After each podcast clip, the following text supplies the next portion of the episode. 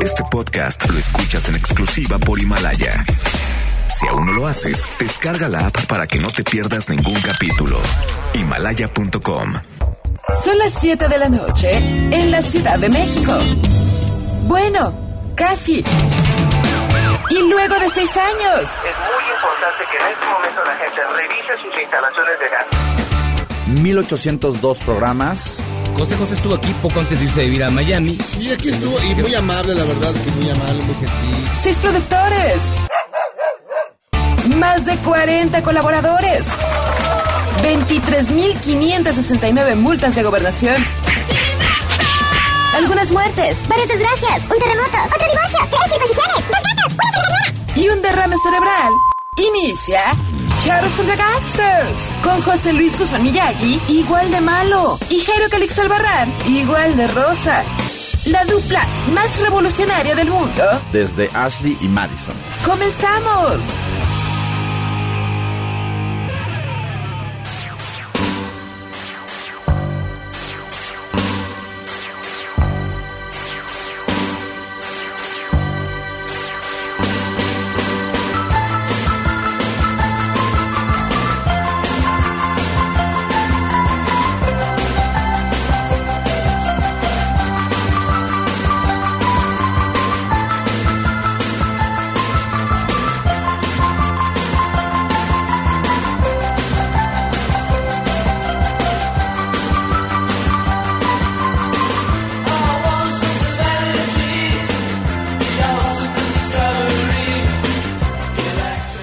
Le va? Muy buenas tardes. Les saludo con muchísimo gusto. Yo soy José Luis Guzmán. Esto es Charlos contra Gangsters. Hoy es jueves 26 de diciembre y yo estoy cansado.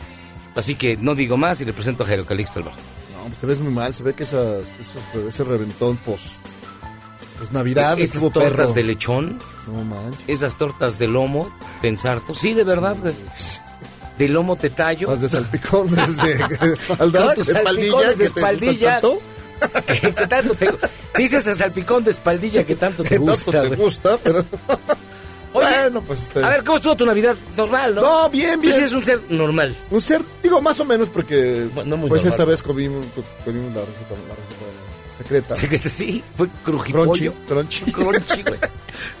Estuvo bueno, estuvo bueno. Me sentí como la Navidad de Memo. Así no se está bien. No, la verdad es más peor. Come comida de la paca. Ah, sí, como de la paca, pero de la paca de De Chimalhuacán. Chimalhuacán, güey, o sea. Sí. Pero bueno, ¿qué habrá comido Memo, me pregunto? Yo creo que es capaz de ver, Uno, una sopa maruchan, sí, o tacos de cochinada. tacos de cochinada. Sí. Además de que no tiene espíritu navideño. Ya ves que en China no celebran No, che, no Navidad. celebra nada. Él solamente se, se va al bulto. Oigan, fíjense, ahí tenemos un gran, gran, gran, gran programa para que usted se cure la cruda. Si es que todavía la trae, si la tiene todavía clavada desde el 25. La cruda siempre es fea, así que mire, Ya mejor sigas. tenemos a una morena de fuego muy simpática que se llama Concha Buica. Sí, ¿y tú qué voz, qué voz más hermosa, qué personaje más interesante. Qué color más serio. No, qué color más serio. Sí, no. Además tiene una sensualidad acá. Sí, bueno, tú porque... Porque, a ver, a ver, ¿de qué me vas a acusar No, ahora? no te voy a acusar de A ver, nada. Échale, échale, Pero no, échale. no, no, no, no. No, Ah, pero bueno. sí, tiene, tiene, tiene su duende, dirían allá en España. Tiene duende. Y hablando de, de- de duende y de sensualidad, viene la rebambaramba. La rebambaramba. ¿Cómo le decía? Uh, bueno, no puedo. Bastante interesante. Ray Lóriga, que a ti te gusta mucho. Su libro Sí, es sábado que domingo. es un gran autor, es un provocadorzazo, ya tiene, eh, pues ya tiene sus, sus logros y su buena cantidad de, de libros escritos, que hasta una edad, Bastante provecta, ¿no? sí, no tanto, pero él fue así, Tiene como que 60 años. ¿no? un poquito menos, pero sí fue, eh, sí, por mucho tiempo, la fan terrible de la literatura eh, Española. española, Eh. y sigue provocando, tiene grandes novelas, esta del Sábado, sábado, domingo. domingo. También Rebeca Dávila nos va a platicar de todo ese espectro de conducta que se conoce como autismo, porque el autismo, digamos, no es una este, enfermedad, pero tampoco está tipificada como un padecimiento. Entonces es un espectro únicamente de conducta donde cabe el Asperger, el, el chuchuchu, chuchu, Además todos. Asperger que tuvo por, eh, esta, que tuvo este este eh, este gran eh, visualización por la por esta chica doña Greta, Greta Thunberg. que Greta lo Thunberg. padece y, a- y aún así ha salido al mundo a decirnos que se va a acabar. Eduardo Calixto le trae algo que usted se- seguramente sospechó todo el tiempo y que Jairo Creo- practica todo el, todo el tiempo, que es el más el trasplante. Tengo fecal. esa. ¿Que el qué? ¿Chicote? El checo, el checo ¿Al chico le gusta el trasplante de esto. calabaza? sí, un día no. Ay, sí. Te saco una para meterte otra. Y también vamos a presentarles su mix. Ahora vamos de 1980, que curiosamente es el primer gran año del New Wave, al 84. Pero eh, lo que llama la atención de todo esto, seguramente se percibe ahí, que a nosotros, a los mexicanos, esto nos llegó como 3, 4 años más tarde, o 2 o 3 años De más rebotín, de tarde. rebotín. re- Sí, yo recuerdo que al, del New Wave como tal, llegó pero a, a cuentagotas, en cassettes que traía gente del otro lado. Pero fíjate que, por ejemplo, ¿no? para el 83 ya estabas como a, a- ya habías, ya llevabas como el seguimiento. Por ejemplo, yo me acuerdo que yo a AB Discos en Tiber 100, sin problemas Ah, de estacionamiento, no. fui a comprar el sencillo de 45, por sorpresa me alcanzó, de Every Breath You Take de The Police. El, el- el de Police, claro. Y estaba bien bonito, era pequeñito, traía del lado B Murder by Numbers. Era un gran disco, pero ya estábamos como emparejándonos. Pero en el 79, 80 todavía estábamos, Sí, muy No, lejos, no había nada. no había nada. No había nada, Nada. o sea. maldita sea. Y seguíamos sufriendo siempre en domingo. Pero no. Pero bueno, va a ser un gran programa, mi estimado Jairo Calixto. Sí, no, vamos a tener eh, muchas cosas. Lo del maestro Eduardo Calixto, de- Un trasplante de calabaza. trasplante fecal. Sí funciona. De repente te vas, te vas a hacer tu No, trasplante, pero. ya traigo la jeringa y- lista. y, no, esa onda. Mucha gente, recuerdo, que mandó sus mensajes. No, es imposible. Y luego el doctor mandó Hizo los- una en video. el Ah, no video, se lo aplicó al Michael. Se la aplicó al Michael. En, en vivo y todo color, quedó muy bien. Así que mire, disfruta este programa que es de lo mejor de Charlos contra Gangsters. Hoy que es jueves 26 de diciembre. Pausa. Comenzamos.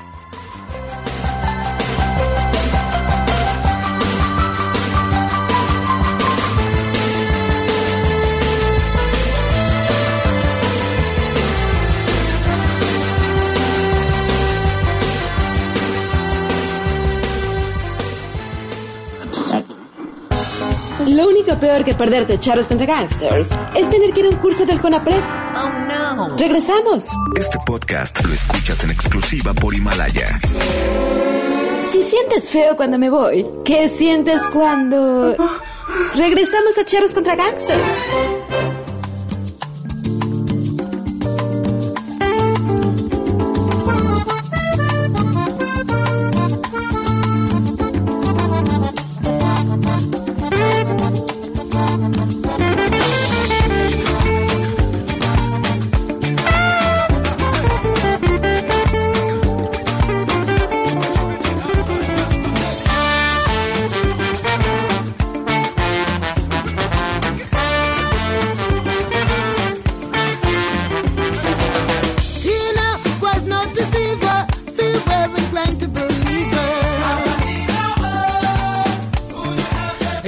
En Charlos contra Gangsters.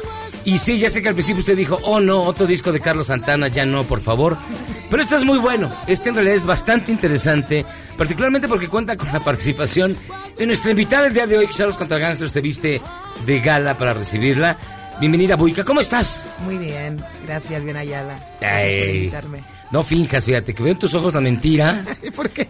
No es cierto, ya Estás anda de un- aquí estás- muerta de risa. Estás de muy mal humor, se te ve.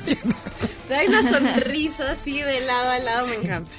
A ver, primero que nada, para gente como yo, quien solo escuchamos música así de, de viejitos, que Y en el escucho micro. a los Teen Tops en el microbús, este, Pura cumbia. ¿cómo defines tu carrera, Buica? No lo haría nunca. Nunca. No, definir mi carrera o definirme yo como persona o definir Definir mis tu ideas, carrera y definir- luego tú como persona. Yo no haría nunca eso. Detesto el psicoanálisis. Chin. No, no puedo. Déjame te hacer las preguntas que ya tenía yo aquí. De Esta no la va a contestar. las pruebas de las figuritas. Ok, bueno, cuéntanos qué haces en México.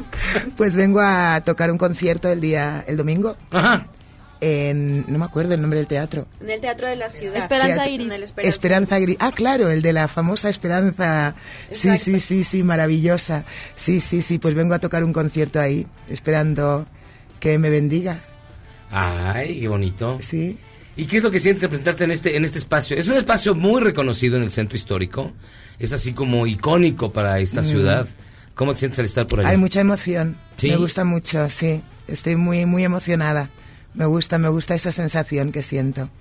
En esta ocasión, tu concierto va a ser de qué género para la gente que no te conoce. que No sé, en- no lo sé. Es ¿Haces que yo nunca preparo los conciertos. Yo creo que lo que salga, soy un poco toro saliendo a la plaza. No, no me preparo los conciertos, no, no sé. ¿Te Can- gusta dejarte llevar por la Oh, sí. vibra del lugar? Sí, la sí, gente sí, que sí. está- Yo siempre he pensado que la tribu que está ahí sentada es el verdadero director de orquesta. Porque ellos te van guiando, te van llevando a través de... Yo me dejo llevar, sí. Ah, mira. Y vas a estar acompañada de una banda conformada por mujeres de distintos países. Sí. ¿Cómo conformaste esa banda? Ellas las fuiste llamando, las fuiste conociendo. ¿Cómo se conformó este grupo de artistas? Pues mi hermana, que es muy maga ella, Ajá. y me ayudó porque ella es mi manager y entonces ella hizo empezó a hacer una búsqueda y nos, les nos mandaban vídeos, cosas y tal y fui viendo y me fui quedando con las que yo sentía que eran más afines a mi proyecto. Y conformaste, además de muchos países, eso, eso le Sí, eso son curiosidades y casualidades que sí, la, la, la pianista es de Corea, la baterista tiene origen nigeriano, luego hay otra que es de, de Oregon, que es la saxofonista. ¿Y cómo se llevan si no? Muy bien, la Sí. verdad es ¿En qué que se sí. hablan? ¿A, a señales? ¿En qué se hablan?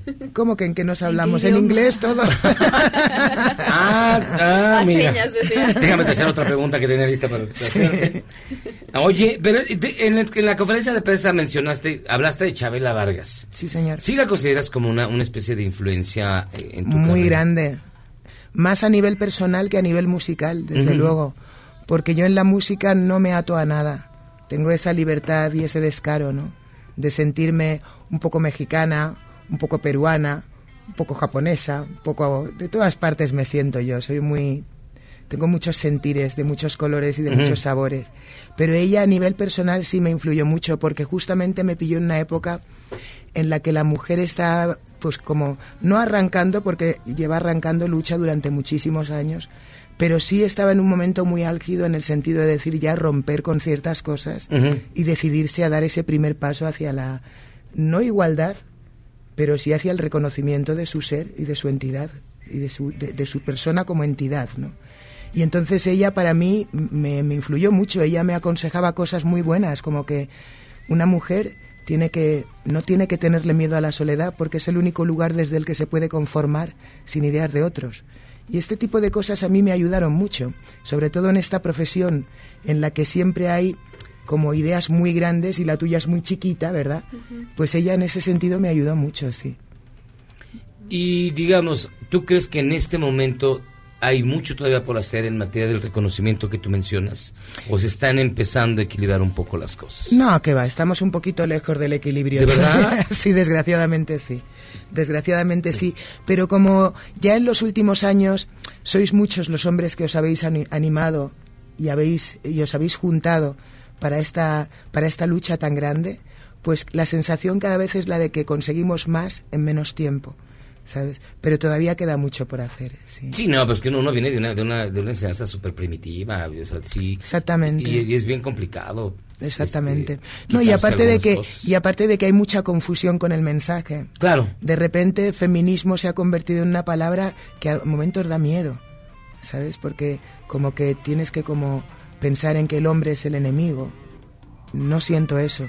Creo que la palabra feminismo está más ligada al amor a todo. Amar a todo, a hombres, a mujeres, a perros, a gatos, a, a árboles. a- El feminismo es amor. Tiene que serlo, si no, no sirve. Oye, Boica, ¿ha sido difícil para ti esta carrera o se te han dado las cosas un poco más, de manera más sencilla? ¿Tuviste que luchar mucho por estar en el lugar en el que estás? Sí, ¿Cuántos años Sí. llevas de carrera? Para he- que- desde que yo empecé muy jovencita, no sé si tendría 18, 19, 17. Hace no un sé. par de años. Sí, sí.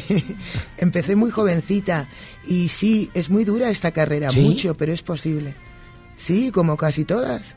Todas las carreras profesionales son durísimas. Todas. ¿sabes? Híjole.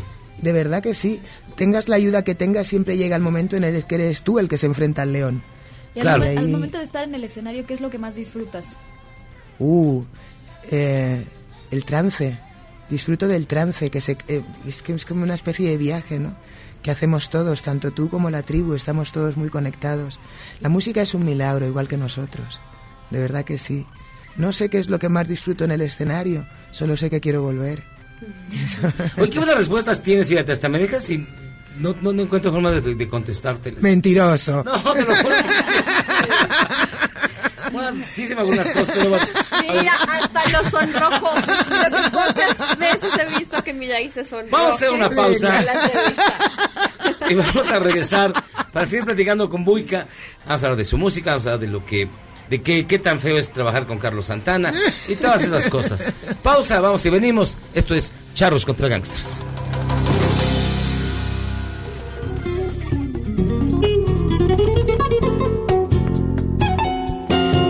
Que el agua es libre, libre entre manantiales vive. Jazmines han llorado y yo no comprendo cómo en tus ojos, niña. Estamos de vuelta en Charros contra Gangsters, escuchando a Buica. Esta canción tan bonita, ¿cómo se llama? ¿La puedes escuchar? Sí. No habrá nadie en el mundo. Hombre, gracias. Qué detalle. Oye, estaban platicando de que llegaste apenas ayer a la Ciudad de México. Sí, sí. sí. ¿Y cómo la encuentras? ¿Cómo la ves? Preciosa. Está bien bonita, ¿no? Preciosa, sí. ¿Te gusta todo esto del Día de Muertos? Me encanta. las exposiciones? ¿Y de la Me comida? encanta. Hombre, imagínate. Yo que soy española y vivo en los Estados Unidos, es un hambre tremenda. ¿Y cómo te va con el chile? Mal. ¿Eh? Mal. Mal. Yo no quiero ningún pique en esta vida. Y bueno, este. Oye, eh, nos platicabas de tu experiencia en el escenario y de cómo sientes que la- el auditorio, la tribu, como tú la señalas, es la que te manda, la que y que haces un viaje místico, mágico. Oh, sí, sí. ¿Es posible vivir así toda la vida? Así llevo muchos años. Llevo desde que me subí al primer escenario, en conexión con mi tribu, sí. Desde luego que sí es posible. Y si la tribu te dice, canta reggaetón, Ostras, pues... y a ver, que te que, ay, no, pues canta ahora un narcocorrido. No, no sé, digo. Yo soy valiente, ¿eh? ¿Sí? Ah, qué bueno. Yo canto todo. Si a mí la tribu me dice cántate un reggaetón, me lo canto, vamos, y me lo como. Yo sí. Yo sí. Eres valiente, porque no, reggaetón sí, no. Sí se me voltean los ojos, se me salen, no sé, algo me pasa, pero bueno. Pero termina bailando, ¿eh? No creas. Claro, claro. Después termina ahí bailando, al perreo. Este, de- en esta presentación, ¿qué es lo que la gente que, por ejemplo, no conoce completa tu carrera va a encontrar en la presentación en el Teatro Esperanza Iris el próximo domingo? Pues la verdad es que no lo sé porque nunca me vi. Nunca me vi ni en un vídeo, ni en un... ¿Nunca has visto nada. Nunca he visto un show mío, ni un nada. No. ni el video con Carlos Santana? No. ¿De Mira, serio no? Curiosamente, Ya, mira. Me- curiosamente no lo he visto. Me gusta mucho está muy la- bueno. A mí me El de. Abatina. Ostras, pues la verdad es que no lo he visto. Me gusta mucho una descripción que haces de eh, la forma en la que trabajas con Carlos Santana, el nuevo proyecto, que dices que es como un vestido de novia, ¿no? Que el traje ya está hecho, pero nada más afinan los detalles. Sí, sí, sí. No, y aparte que trabajar con él es, wow, es una sensación grandiosa porque él es muy, él tiene muy claro que está aquí por un servicio a la humanidad, no para él. Y él, eso él lo tiene muy claro. Él me dijo cosas muy bellas. Eh, me dijo que nosotros estábamos aquí para hacer que todas las personas entendieran que eran dignas de la gracia de Dios. Todas. Y claro, esto es esa humanidad tan grande, en un mundo tan, tan aislado de emociones últimamente, ¿no? Donde la insipidez se ha hecho reina en muchos sitios. Sí.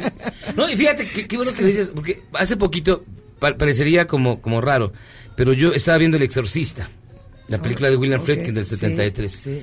Dice que principalmente el diablo lo que pretende hacer es lo contrario. Quiere hacernos sentir este humillados y que no merecemos el amor de Dios. Exactamente, la- ¿Qué es el trabajo del exactamente, diablo? Hacer que exactamente. no mereces el amor de Dios. Exactamente. Y él lo que dijo es esto, que todos nosotros, ya fuéramos artistas eh, de todo tipo, eh, periodistas, Claro. eh, eh, o sea, estábamos en, esta, en este mundo para en- hacerle entender a la gente que sí eran merecedores de la gracia y de la alegría y de la felicidad. Y eso a mí me, me ayuda mucho. Me ayuda mucho a entender eh, esta lucha, porque créeme, no es fácil No, claro. a veces te sientes muy solo con tu música, pero el encontrarte personas así te, da, te hace darte cuenta de que somos un ejército enorme, no estamos solos.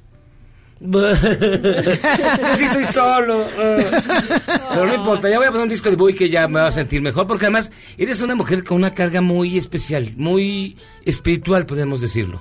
¿Ah, Además, siente buena vibra contigo. Ah, qué no bueno, como con ella, me se siente unos remates. Pero contigo se siente bien. No, pues ya, creo que sí va a pasar esto de la oferta, que te lo lleves. Ah, yo me lo llevo, me lo llevo, vamos. Te lo- yo te lo empaqueto Sin así, empaquetar, no hace lazo. falta. Y eso que tal vez pues estoy a dieta, fíjate. Y lo voy a poner Ay, mejor. míralo. Entonces la gente casi que puede prepararse para una especie de ritual cuando va a tus conciertos, para entrar en el trance contigo. Hombre, yo creo que cuando yo creo que cuando las personas quieren hacer ese acto de generosidad para consigo mismas tan grande, de irse a un teatro a ver una obra, de irse a escuchar un concierto, de irse a un museo a, ver las obras, yo creo que ese ejercicio ya lo empiezan a hacer ellos solos, ¿no? Ese ejercicio de de repente entrar en ese trance, ¿no? De, de ir a creer, de ir a sentir, de ir a sentirse amado y amar. Yo creo que lo único que hago yo es aportar un último granito, pero que en realidad ese milagro ellos ya lo, ya lo traen hecho de casa. La verdad. Pues voy que entonces la presentación es el domingo y luego te regresas a los Estados Unidos. Voy un ratito a casa a vigilar a mi niño supuesto. y luego vuelvo otra vez a la carretera. Ah, muy bien. Entonces, pues mira, si no tienes nada que hacer de aquí al domingo, pues podemos ir a comer esquites. Hay unos bien buenos aquí en... Bueno, digo, pues si quieres, si no, pues no pasa nada. Pero bueno. Sí, será un placer. Y ya este... Y antes de que te vayas, no seas maldita, cántanos un poquitín para que la gente identifique un poco tu voz, conozca más de Buica que está aquí completamente en vivo en Charros contra Gangsters. Te canto un poco de canción mexicana. de la que tú quieras, escoge la que tú quieras y cántanos un pedacín. Te voy a cantar un poquito de Luz de Luna. Venga. Me gusta mucho. ¿vale? Hecho. Yo quiero luz, luz de luna, para mis noches tristes, para sentir divina la ilusión que me trajiste, para sentirte mía, mía tú como ninguna. Pues desde que te fuiste no he tenido luz de luna, pues desde que te fuiste no he tenido luz de luna. Callo. Ah, no, muy bien. Ella es Buica, se presenta el próximo domingo en el Teatro Esperanza Iris, en el centro de la Ciudad de México. Córrele por sus boletos, va a valer muchísimo la pena. Una gran artista y principalmente una gran mujer, un extraordinario ser humano. Gracias por estar con nosotros. Gracias, gracias, muchas gracias. Este es el mejor programa de la radio y lo saben en España, lo saben en Estados Unidos y lo saben en todos lados, ¿verdad? Totalmente. Este es Charlos contra Gangsters. Vamos y venimos. Si usted pensaba que no tenemos límites, tenía razón, no los tenemos. Ya volvemos a Charros contra Gangsters. Este podcast lo escuchas en exclusiva por Himalaya. Si Javier Lozano regresó al PRI, Es volver al pasado y para muestra un botón. ¿qué les hizo pensar que nosotros no volveríamos al corte?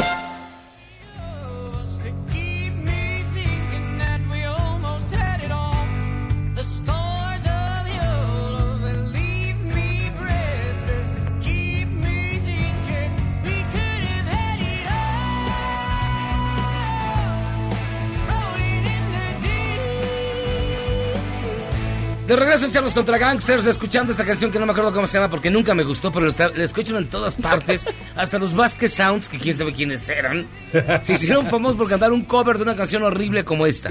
Oye, pero esa canción es otra versión. Estamos oyendo a Greta Van Fleet interpretando Rolling in the Deep. ¿No hay las guitarras atrás? No- Pensé que era un remix del remix del remix del remix. Esta canción sí está Es- más es Greta Van. Fleet. Greta Van Fleet.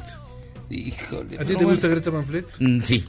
Ah. Ah, sí. Gracias. Ah, ¿verdad? No, son buenos, son buenos, chavos. Sí, es como Led Zeppelin chiquito. Zeppelincito. Led Zeppelincito. es como un globín. Oigan, fíjense que nos acompaña, de verdad es un gusto que esté con nosotros. Talía Loaria. Ella no vino, papi. ¿Quién vino entonces? Talia Loaria es mi manager. Ah, ok. Yo soy Remambaramba. Remambaramba. A ver otra vez. Ah, ¿Cómo? No, es que es completo, papi. Es el Claro. Remambaramba. Sí, no, así solito nomás el... Ah, no, porque Pero suena así como el, que... el peinado, el peinado más espectacular papi. Mira, tomando en cuenta lo de nosotros, que es un poco pobre. Eh, no, no, tampoco tienes para... Ah, bueno, tampoco es que tampoco tienes la, la de Pero León, más la que de tú, Clarence. pero más que Sí, tú, pero tampoco sí, traes la de. Clarence, Pero estamos no. lejos. Sí, Estamos no, muy lejos pero muy lejos. No, de bueno, lejos lejísimos. ¿Y, eso- ¿Y esos pelos? ¿Qué pelo? No, el cabello me refiero. Ah, ah, yo dije, "Ay, ¿cómo sabe? ¿Qué pasó? Si así los tienes arriba. ¿Qué pasó? ¿Tú qué sabes, papi? Ay, los trucos que uno tiene. Oye, te vas a presentar, ¿no? Las noches de la rebambaramba. Noches de remambaramba. Baramba. Sí, a eso vengo. A ver, cuéntanos, ¿cuáles son las noches de rebambaramba? Ay, pues es que fíjate que estoy recontenta, papi. Lo que pasa es que me invitaron al cuarto ciclo de cabaret que organiza el INVAL, el Instituto Na- Nacional de Bellas Artes, ¿verdad? ¿Verdad? ¿Verdad? Ajá. De verdad, hacer. Y bueno, que me invitan, papi. Y que me pongo, pero hijo, así. China. China, mira, de, oh, de la emoción y de la impresión y que me emociono y dije, claro que voy, por supuesto que sí. Porque en este ciclo invitan solo a los mayores exponentes del género cabaretero, Ay, pues, obviously, ¿Cuál, cuál género? del género cabaretero, Ah, muy bien, muy bien, muy bien, muy bien, muy del bien. teatro cabaret, pues sí es el cuarto ciclo de cabaret, papi, ¿dónde estaba? ¿Qué no me escuchaste? Es que estaba viendo tu peinado, que es increíble. llama la atención. Bueno, pues Ajá. eso, que me invitan y que quiero ir y entonces, bueno, a eso vengo a invitarlos a este cuarto ciclo de cabaret porque estoy muy contenta de estar con mi espectáculo que se llama Noche de Remambaramba. ¿Qué, qué van a ver ahí? No sé, pues tú dinos. Pues tú dinos. Tengo, la, tengo una intuición, tengo algo, algo intuyo, pero no, No, estoy papi, seguro. no es adivinanza. Ah, ok, ok, venga, Espérate, venga, yo les voy a decir, a eso vine, papi, espérame tantito. ¿Qué van a ver ahí? Ah, pues muy fácil, una, eh, vamos a pasar una noche de placer. Porque ¿sabe qué es lo que yo vengo acá? A que hagamos la revolución del placer y la gozadera. Ah, esa, esa es la buena. Esa es la buena. ¿Y ¿Y qué? el qué tengo que hacer para estar en la revolución del placer y la gozadera? ¿Tú qué tienes que hacer? Respetar los cuerpos que no son tuyos, papi. Ah, mira. Ah, ¿verdad? Ah, ¿Qué húbole? ¿verdad? ¿Qué húbole? Creíste que era fácil, ¿eh? Sí, que dije, va a ser así nada más así de ay, Enchilame, ay, ay. enchilame esta gorda, Ah, ya no, llegué nada más así. No, No, papi, ¿qué tiene que hacer usted como caballero, en tanto caballero? Respetar el cuerpo que no es suyo. ¿Qué tiene que hacer la damita? Adueñarse de su placer. ¿Qué es lo que tenemos que hacer para hacer una verdadera revolución del placer y la gozadera? Pues adueñarnos del placer propio, ¿verdad? Empezando por respetarnos nuestro placer, dándonos permiso a la damita, porque el día, vamos a lograr esta, esta revolución, el día que la damita sueña, seamos dueñas de nuestro placer, podamos decir que tenemos placer, que queremos placer, que sentimos placer, que podamos hablar, decir y vestirnos como queramos y no, te- y no, te- no nos dé miedo, que no seamos jugadas ¿Cómo? Juzgadas, Ah, ju- juzgadas, no, jugadas. juzgadas, no, Jugadas, no. juzgadas no, Hacia- jugadas hacia no. los dados o no. Oh, que la Ay, Ok. Ay, perdón, perdón, se me sale. No, juzgadas, que no seamos juzgadas y que no tengamos miedo de hacerlo. Ese día vamos a lograr una verdadera revolución de placer y entonces la cosa se va a cambiar, papi. Y entonces usted va a ser más dueño de su placer y nosotras vamos a ser más dueños de nuestro placer. Y entonces así, cada quien adueñándose de su placer, pues vamos a compartirlo, ¿no? No, pues mira, ya el único placer que me queda es el mío, porque ya... ¿Verdad? Sí, pues ah, ya. no, sí, es usted, es, es usted. Yo lavo a eh, mano. Mamá, ve la mano. Lavo a mano todas las noches. ferviente. Pero eres dueño de tu Oiga, me dices, usted sí eso tiene callito de Ya la andadera, ya- papi. Ya me dicen, Onan el bárbaro. Es onanista, leninista. Sí se, se nota. Sí. Yo pensé que era percusionista, yo dije, eso No, callo. eso callo, no, no, no es del bongo, No, es ya de me di cuenta. cosa. Sí, sí, se le nota, se le nota. Oye, hay una diferencia entre, entre el placer y la gozadera. La gozadera es algo especial. La gozadera es algo especial, pero no hay gozadera si no hay placer. Ok, primero placer y luego la gozadera. Sí, exactamente. Ol, viene junto con pegado, papi. Es como el guacamole. ¿No? No puedes tener un guacamole sin limoncito y cebollita y chilito. Eh, ¿Qué, qué va primero? Y sin Pues, aguacate. es- sin aguacate, No, no imagínate, guacamole sin gua- aguacate. Estaría todo muy mal. ¿Qué te digo? Pues no, papi, es exactamente. Va junto con pegado. Y, y en, y en este espectáculo, eh, ¿vas sola? ¿Vas con una banda grande? Pues mira. Todos con ese mismo... Es un espectáculo de gran formato. Ese te costó trabajo. Es un monólogo. Mm, ok. No, pero tengo varios invitados. Mira, va a estar con nosotros, viene una gran orquesta, está Bernardo Valverde, que además también hace, está en la producción y se va a tocar el bajo. Eléctrico, papi. ¿También? Ay, Ah, qué mal perdón. Ya se pensado eres. Luego, luego ya. ¿También? Ya estaba, ya estaba ahí entrándole al bajo, luego, luego. No, papi, espérate. El bajo eléctrico. Ok. Tenemos al maestro Gabriel Jiménez, que es el director musical, y estará al piano, tan bonito el piano del galeón, su piano de cola. Mm. Ah. Muy bonito su piano en vivo. Y ese señor orquesta, yo le digo, porque toca el piano, el teclado, los bongos, las congas, el triangulito, todo. Las maracas, Las el maracas, cencerro. los huevos. ¿También? Sí, ma sí, papi. Sí. Sí, papi. Mami, no, ¿Y cómo- papi. y cómo se- y cómo se tocan los huevos? huevitos, ¿no los has visto? Ah, lo que es... Lo que hacen. Ay, qué Ay. mal pensado. También. Otra, otra vez. Pensábamos que era pesado. No, no, No, no. yo- Son los huevitos que le hacen. Pero eso es por falta de calcio. No, es que me, va- me chocan porque no uso calzón. Entonces, este...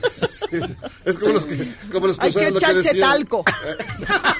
Te recomiendo el talco para la No. parte íntima que no te roce. No, porque los kiwis luego se, se, se quedan así raros. sí. Pero ponle poquito, papi, Porque- te tienes que medir, no seas atacado. Casi los empanizo. ¿no? Sí, no, no seas doy la atacado. vuelta. Sí, exacto. Sí, no, te no- echas el no lado Jemima. molido, pues. Le pongo maicena. güey. Maicena, no. Oye, ¿y cuándo va a ser? Para, digo, ya para prepararnos. Ya, ya, ya que estamos aquí. Ya que estamos en el esto. jueves 5 de diciembre, o sea, pasado mañana a esta hora. O sea, ya. ya casi. 5, 6, 7 y 8 de diciembre en el Teatro El Galeón que está en el Centro Cultural del Bosque atrás del Auditorio Nacional. Pues por ahí les espero para que se vengan a echar una gozadera. Y también está Batala México. Un, todo un grupo de Batala México que son puras mujeres percusionistas, ya saben, 15 tambores así. A ver, ¿Y ¿cómo? así como? ¿Cómo? Eso. Ah, bien. ok. No lo confunda con los huevos. No, no, es, tambores. no, no, no, es otra cosa. No, es otra cosa. Los-. Otra cosa. No Los tambores. Batala México con su sección de mujeres, puras mujeres. Y están Luis Medina y Alejandro Ceja, bailarines sabrosos, sabrosas, sí. Una cosa bárbara, papi. Bárbara, bárbara, bárbara. Es alemana. Y Bárbara. la dirección, la dirección de Paola Izquierdo, que eso, híjole, cabe mencionar que además Paola Izquierdo es una gran cabaretera, también actriz. Y pues ella me está dirigiendo. Oh, ¿Y qué se siente? ¡Ay! Sí. Me puso orden, papi. Es que se nota que sí eres muy, Sí, muy, que muy desbalagada. Sí, no, no. Muy Tengo déficit de atención, no me juzguen por eso, pero Paola logró ponerme orden. Orden, No, orden. Orden. Orden. Logró ponerme orden. Eso está muy bien. Noches de remambaram en el cuarto ciclo de cabaret. No, tienes que dar el gritito final. Sí, no, a ver. Oye, pero ¿sabes qué, papi? ¿Qué? Déjame que te diga una cosa. Ver. Lo mejor de todo esto, los boletos, papi. Oye, ¿de verdad? ¿Cu- ¿Qué onda? ¿Dónde? ¿Qué? ¿Cuánto cuesta? 150 pesos, Tan barato, papi, tan barato, barato. da risa, de verdad, ni Sí. el cine cuesta tan barato, papi. No, no, no. Eso te gastas nomás en la palomita, papi. En tu, este, tu combo refresco palomita. En el, en el combo amigos. En el combo amigos. No, sí, están carísimos. Está Bueno, carísimo. No, no, bueno, no, no, pero no, no, no, sí. No, sí. No, sí. sí. Entonces, 150 varos. ¿Y dónde? 150 pesos. Lo pueden comprar en las taquillas del Centro Cultural del Bosque. Ok. Ahí chequen los horarios, porque el otro día me escribieron en mi fanpage de Facebook. Y entonces me escribieron, ¿cómo llegué? y Ya no había boleto, no sé qué. Pues sí, güey, fíjate, en, la, en el horario de la taquilla. Llegué a las 7.15, pues cierra a las 7. También tú. pues no. Chequen los horarios de la Espérate taquilla. tantito, pues, Espérate sí. tantito. El acento, el acento, el acento, se te olvida. Ah, el acento, perdón, que de repente, ¿sabes qué? Que tanto tiempo llevo viviendo acá en México. Ya, ya. Que se me pega, se me pega la majadería que tienen ustedes por acá. ¿Cuál majadería? Ay, papi. Ah, ah, dime a mí, échame a mí la culpa. Claro, si se ve que tú eres el más pelado de los tres. Pero, ¿Por qué lo notas? ¿Verdad? ¿Verdad? ¿Se, nota, verdad, se, me, verdad. se me De nota verdad, mucho? De verdad, papi. ¿Sí? De verdad. De verdad. Oye, pero ¿sabes qué? Además, ¿Qué? Además que, a ver, dime. este, pueden comprarlo en la taquilla del lugar o por Ticketmaster. Ah, también. Por Ticketmaster, obviamente le dan su comisión, no sé, pero tu, un poquito más, Ah, pero No mucho. que tanto es tanto. Sí, al que final, tanto es tantito. sí, al final, está cualquier cosa. Sí. Cualquier cosa, papi, vale la pena para venir a ver el show de Oye. Remambaramba. ¡Ah! ¿Y cuánto dura? Dura una hora, una hora quince, una hora veinte. Mira, el cabaret es un género que está vivo, papi. Entonces no te No, puedo decir sí, así en ah, se- ah, ah, Claro, porque una de esas el público se pone muy enjundioso y nos dejamos ir como Godín en puente vacacional, Como gorda en tobogán. ¿verdad? Y dura una hora veinte. En Ah, una mira. onda, en, un, en una de esas viene el público más recatadito. Más, ah, no, sí, déjenla que ella hable. Ah, bueno, una hora. Que vienen unos que sí, otros que no. Una hora diez. Ay, le vamos midiendo el agua a los camotes, papi. Ah, mira. Como, como Niurka los bebitos luego, de- luego, luego, luego, luego, luego de cochinote mal pensado. No, es que no pensé en otra Mano cosa. por, a ver, Eh, la mano. ay, Ahí está. Por pelado. por pela. Ay. Pues mi ¿Verdad, papi? Mira, es una persona respetable. ¿Quién? Pero mira, de- respetuosa, respetable, pero Yo, yo soy una bala mente perdida. cochambrosa. No, deja, no. Luego, luego. Entonces estamos, Verdad, la verdad, verdad. De verdad. le estamos viendo el agua a los camotes. Muy bien. Le están viendo el agua. Pues muchísimas Bueno, gracias, ¿eh? vayan a Qué ver bueno mi que show. viniste. Vayan a ver mi show. ¿Cómo se llama? Noche de Remambaramba. Pero como lo dices tú ya bien, bien. Noche de Remambaramba. 5, 6, 7 y 8 de diciembre en el Teatro El Galeón, Centro Cultural del Bosque, atrás del Auditorio Nacional. 5 y 6 a las 8 de la noche, sábado 7 a las 7 y domingo 8 a las 6. Vengan porque vamos a pasar una noche de agasajo. Vamos a armar la revolución del placer, porque eso es lo que necesitamos en este momento, papi. Gozar y reírnos. Y la gozadera. Y la gozadera. Y vamos a divertirnos porque en este momento, por donde está pasando nuestro país, lo que necesitamos es reírnos. Sí, Que cuando caigan- menos. ¿Verdad? Sí, cuando menos. Gozar y divertirnos, papi. Mínimo. Muchísimas gracias por estar con nosotros. Gracias a ustedes por la invitación, por la entrevista. ¿Por cuál invitación? ¿Tú veniste? Ah, no, yo llegué. Ah, no era aquí donde yo venía. Ay, perdón. De- de- Que ustedes no son los de. ah, Esta no es la corneta. Esta no es la corneta. ¿Esto no es la corneta? Perdón, disculpen. No, buenas noches. ¿eh? Buenas noches, Qué bueno que Pase veniste, usted, ¿eh? pase usted. Muchísimas gracias por estar con nosotros. Gracias a ustedes. Y los espero. Pausa, vamos y venimos. La verdad, verdad. De verdad. Vamos y venimos, esto es Charros contra Gangsters.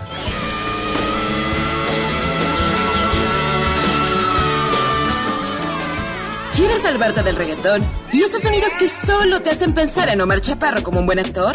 Charros contra Gangsters regresa después de un corte, solo con la mejor música para una debida sinapsis.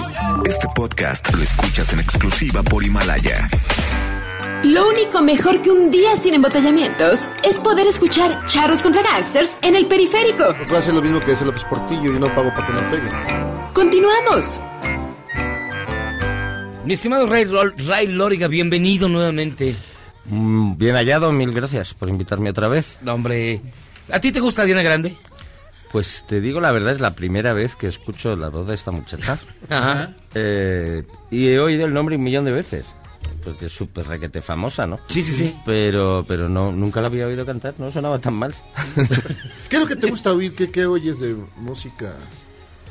Eh, últimamente ando un poco desconectado, eh, quitando por mis hijos que me, que me ponen cosas, ¿no? Taylor, the Creator y cosas de estas que, que les gustan a ellos y, y, algunas me gustan y otras, pero pues, sigo un poco pegado a la, a la música que, que siempre me gustó y sobre, sobre todo escucho mucho jazz, eh, bebop, eh, mucha música brasileña también, eh, música francesa, italiana, algunos clásicos. Así como tú, tú sí puedes. Bueno, pues es que hay cosas buenas. Y, y- y música y música latina también, ¿no? Me gusta me gusta mucho el bolero y eh, un poco viejo ya. un poco viejo. Traes bajo el brazo la novela Sábado Domingo, editada por Penguin Random, no, sí, pero Alfaguara, ¿por qué iba a decir Penguin Random House? Bueno, pues es eso- Penguin Random House el sello Alfaguara. Es que eso, si dices el nombre entero de todos los sellos que hay ahí, no acabas nunca. 45. No, pues ese es que es- ya Eh, tienen todo, creo que hasta la periquita ya la van a editar también en Penguin Random House. Sábado, domingo, En Alfaguara. en Alfaguara. Eh, después de que nos dices que te gusta a ti el jazz, yo hubiera pensado que después de, de esta novela, que a ti te gustaba onda más oscura, como que el metal, como que Black Sabbath, como que... No, nunca he sido muy de, muy- nunca he sido muy de metal, la verdad. Ajá. Eh, de hecho, me ha gustado un poco, pues, de- así de siniestro, pues Nine Inch Nails. algo. Siniestro total. Siniestro total, tampoco son de mi país y tal, pero no son santo de mi... O sea, es muy- una música que me parece divertida y ingeniosa y es un grupo que pues, no está mal, pero no es la música que, que me pongo en casa. Y Black Sabbath y Metallica y tal, no, nunca he sido de ese, de ese palo. Eh, Easy Dizzy, pero eso no es, eso no es metal, es más, más rock. Es rock, no, sí. es rock. Eh, y no, me, me gusta mucho David Bowie. No estaba oyendo antes a, a Babasónico. Eh, su, su, eh, pasión por Queen es, es paralela a mi pasión por David Bowie, ¿no? Eh, mi Bowie ha, ha sido como mi santo y seña, pero otros muchos también, ¿no? Leonard Cohen, Bob Dylan, eh, Johnny Mitchell. Pero no, no- nunca he sido muy de, De- de, de- de- de- de metal. ¿Y español?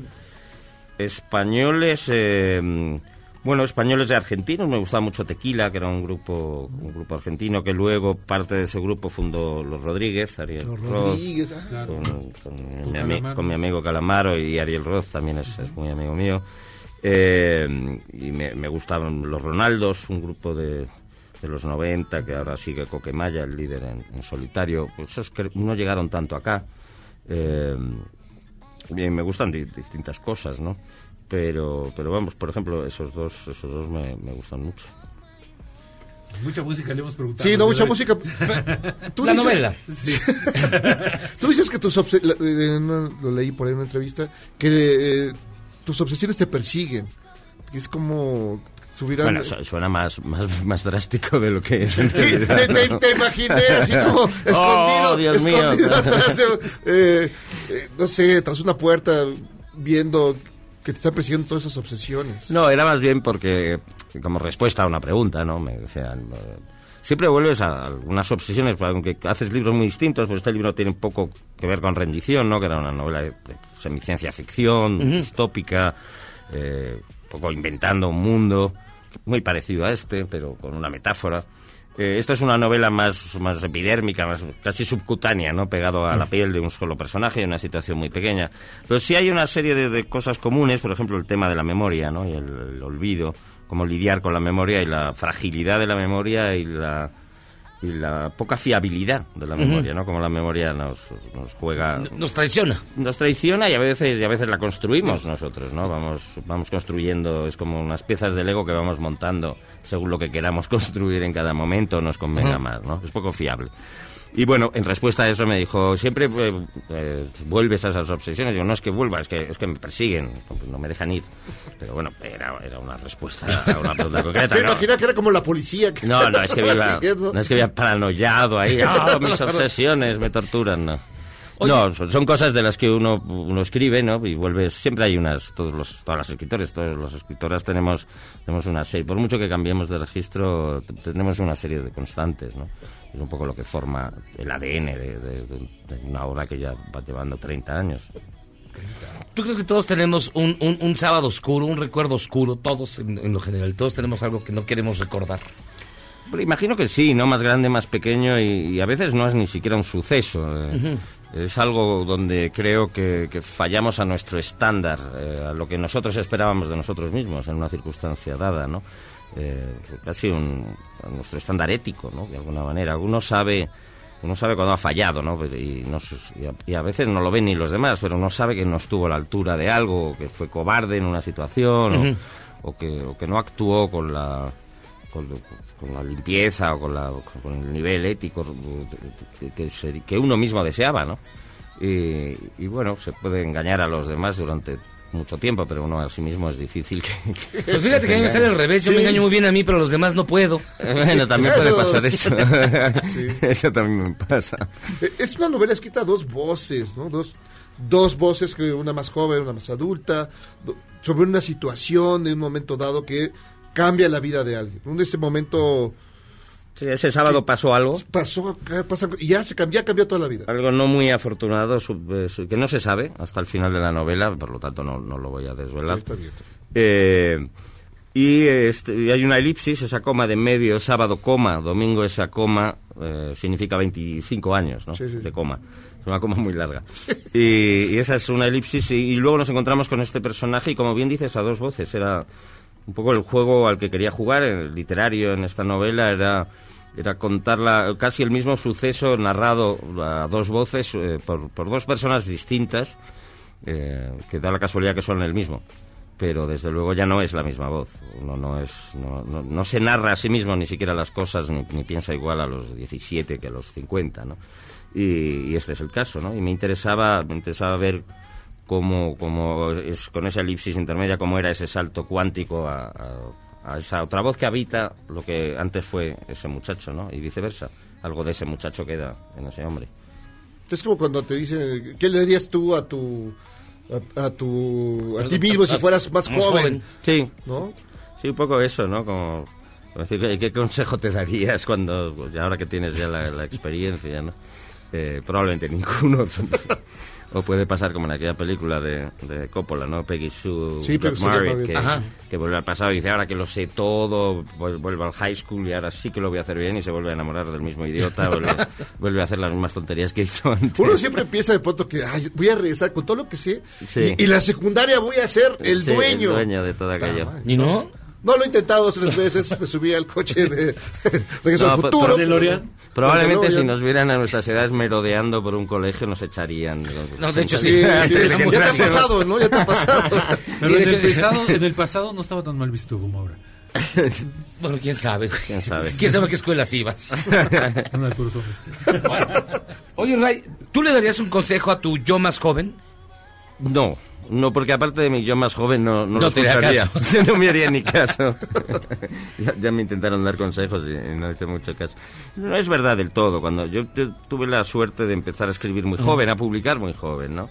Y enseguida me, me vi como un poco grumete de, de un barco donde, donde había ya capitanes y gente, pues, escritores, de los que luego han sido muchos de ellos amigos míos toda la vida, ¿no? Ujú. Y, y sí, sí seguía un poco, había, había algunos consejos, eh, incluso consejos prácticos, ¿no? De cómo manejarte con las editoriales. Exacto. No filmes eso, no Cómo filmes viajar, eso.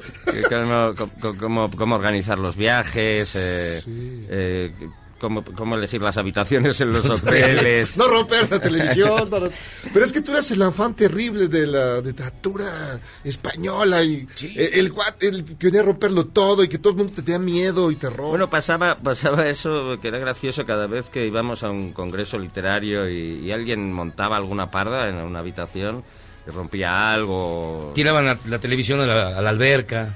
Sí, eso, eso era más de los de rock. Nosotros, nosotros tirábamos un, un Walkman o algo más. Tiramos a otro A otro escritor. Tirábamos a otros escritores.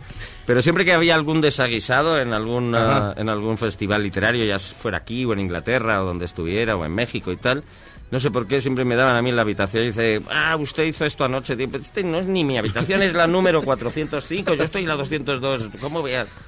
Y siempre me echaban a mí la culpa. Se me decía, el tatuado ese ha sido y tal. Y no sé, me, algunas sí las montaba yo, Sí, todo claro. hay que reconocerlo. Algunas las monté pardas. Pero otras veces no era ni yo, era otro en, otro, en otra habitación. Y a mí me echaban siempre la culpa. La última fue Mario Vargas Llosa Sí, y yo no estaba. Oh, ¿Y cómo esperas tú que la gente... e- El libro es, digamos, breve, es una novela breve. Sí. Se lee de una manera muy sencilla, es muy directa. ¿Cómo que esperas tú que salga el lector después de acabar de leer tu libro? ¿Cómo, cómo, cómo quieres que reaccione una vez que lo cierre? Bueno, el libro salió hace dos meses en... Aquí en México recién sale ahora. Ujú. Salió hace dos meses en, en España, con lo cual ya he tenido un poco de feedback, ¿no? Y de, de- de hablar con lectores y lectoras que lo. Y, y parece que funciona tanto como que... Siempre me- lo, lo leí de un tirón, se lee muy, muy, muy fácil, que creo que es el trabajo también de, del escritor, ¿no? Por aquello que decía Fred Astaire, vamos a bailar como si no hubiéramos ensayado. Eh, que, que- que no se note el esfuerzo que has puesto y que, se- y que el, el lector lo lleve fácil, ¿no? Y se le pegue la voz y, y va- y viaje con ella, es como agarrarlo de la mano y no soltarlo, ¿no? Eh, y eso me gusta y luego me gusta otra cosa que, que, le- que me repiten bastante los, los lectores y los lectores, que es que se enfadan mucho con, lo- con los personajes y se enfadan con el protagonista especialmente. Ujú. Eh, Pero hasta el punto de querer pegarlo. Y, y eso es, eh, creo que, que a mí me llena de satisfacción porque creo que lo he conseguido, porque es un, Sí. porque es un tipo inventado. No existe. Eh, y entonces, cuando dicen, es que no soporto al, a este tipo, dan ganas de, de agarrarlo por las solapas y pegarlo para que espabile de una vez. Y lo dicen con tanta ira que digo, ah, pues mira, lo, constru- "Está bien". lo construí bien porque se creen que este tipo existe, ¿no? Que quieren, quieren que les dé la dirección para ir a, ir a, matar- golpearlo. a matarle la madre ahí. De hecho, decían que era como un libro autobiográfico. Entonces, y tú dices que a ti no te gustan los libros autobiográficos porque podrían ser como de autoayuda. Sí, no, no me interesa. eh, eh, sí, hay autobiografías que, que me han gustado. Eh, para empezar, la de Kissinger, que, que son dos tomos así de gordos y que siempre me lo leo, incluso de cabecera, para ver qué Pues pensaría. Kissinger. De, En casos como estos. De, de ¿Qué casos haría como estos, Kissinger ¿no? ¿Qué haría? Kissinger? Siempre me lo pregunto. es buena idea. ¿Qué haría Kissinger en un momento como este? ¿no? O veo un- algo en la política, ¿no? Y dices, no, está pasando esto y parece el fin del mundo. Y digo, a ver qué decía Kissinger en el año 65. Pues más o menos lo mismo. Ya ahora. planteaba Vox como sí, Ya, ya veía todo lo que se avecinaba, ¿no? Y, y es, es tremendamente inteligente eh, el señor Kissinger. Por cierto, está vivo todavía. El otro día alguien me dijo que se lo había encontrado en un, en un fórum de, de políticos. En un antro. Y que el tío todavía... No, en un antro. Eso tendría gracia. Sí, sería muy bueno. en un antro, no, en un, en un, en un fórum de, de intelectuales de política y no sé de política internacional. Y el hombre estaba ahí dando una charla todavía, que debe, que debe tener más años que el que mató a Kennedy. Sí, seguramente. Si es que no fue él. Yo- si yo es que no fue- fue él. yo creo que fue él, sí. Es que no fue él. No, pues ya, ya, ya sientes tierrita en los ojos, ya, ya, ya se está despidiendo. Kissinger ya está muy grande. Sí, debe estar muy mayor, pero todavía estaba dando una charla el otro día, o sea que, que el tipo aguanta. Ah, mira. Pues Kissinger es, es así como tu, tu referencia. David Bowie y Kissinger. extraño. Casi iguales. Parecido, parecido. Pues Ray Loriga, muchísimas gracias por estar con nosotros. Como siempre es un placer platicar contigo. Sábado, domingo ya están todas las librerías, tienen que leerla, es una gran novela, es un gran personaje, no el de, sino el autor, una gran persona. Gracias por estar con nosotros. Mil gracias a vosotros, siempre es un placer No, venir hombre, aquí. no, hombre, gracias de verdad. Y premio Fagora de novela 2017, así que, y- oye, ¿y cuánto fue de dinero? Ya te gastaste todo. Ya te gastaste todo. Pues son cuántos, son 175 mil dólares, pero con, con impuestos. O sea, te, te pegan un O sea, te deja como 3 tres, tres euros. Eh, me dio para comprarme unas botas y pagar lo que le debía al casero. Y la caja de Bowie. No, hombre, algo es, pero, pero sí, le meten un buen, me parece que es un 40 y algo de, Sí, no, de- de sí. Hacienda, claro. Que me, hace una, que me hace mucha gracia, aprovecho para quejarme, porque se cree en Hacienda que eso lo ganamos todos los años, ¿no? Que, pero te lo cuenta como una fiscalidad anual, dices, pero esto, Oiga, pero no. es- Pues ya- ya, si esto esto es se el- gana una vez en la vida, además no te puedes presentar dos veces a la Fagora, digo. Pero bueno, así son. ¿Qué le vamos a hacer? Ray Loriga, gracias de verdad. Muchas gracias a vosotros. Vamos a hacer una pausa y regresamos. Esto es Charros contra Gangsters. ¿Quieres salvarte del reggaetón? ¿Y esos sonidos que solo te hacen pensar en Omar Chaparro como un buen actor? Charros contra Gangsters regresa después de un corte, solo con la mejor música para una debida sinapsis. Este podcast lo escuchas en exclusiva por Himalaya. Después del corte, somos más políticamente correctos. Todas y todos estamos de vuelta en Charros contra Gangsters. 50 años de número uno en Charros contra Gangsters. 1980.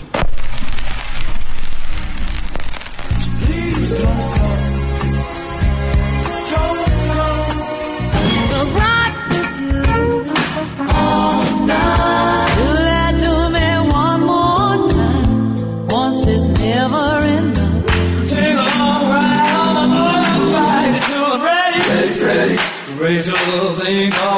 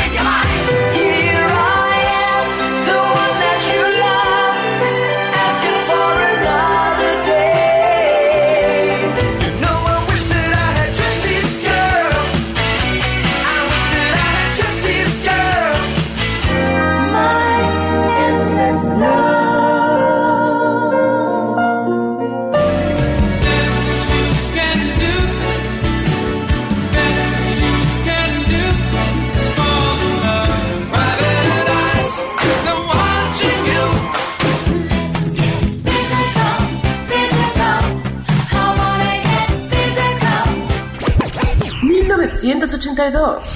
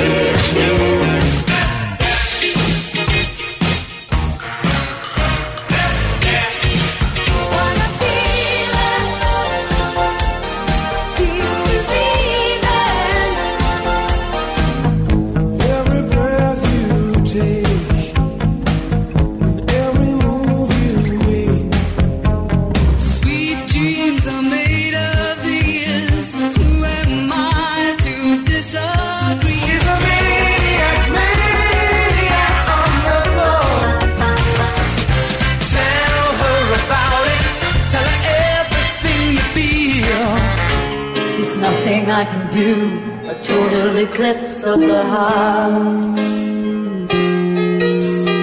Islands in the stream. That is what we are.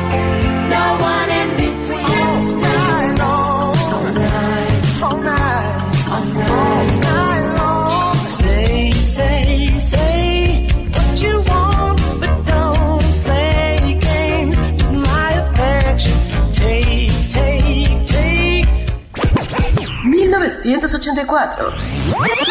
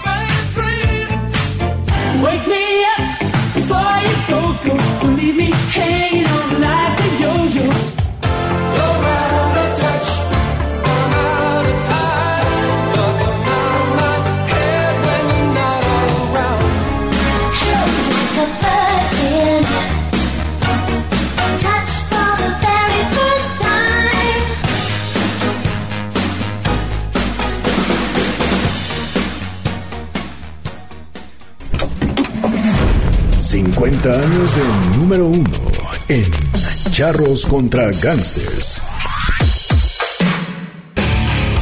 Más rápido que un gato con el arenero sucio. O que un morenista para hacerla de jamón. Estaremos de vuelta en el mejor programa de la radio. ¡Aguanten! Este podcast lo escuchas en exclusiva por Himalaya. Si sientes feo cuando me voy, ¿qué sientes cuando regresamos a Cheros contra Gangsters?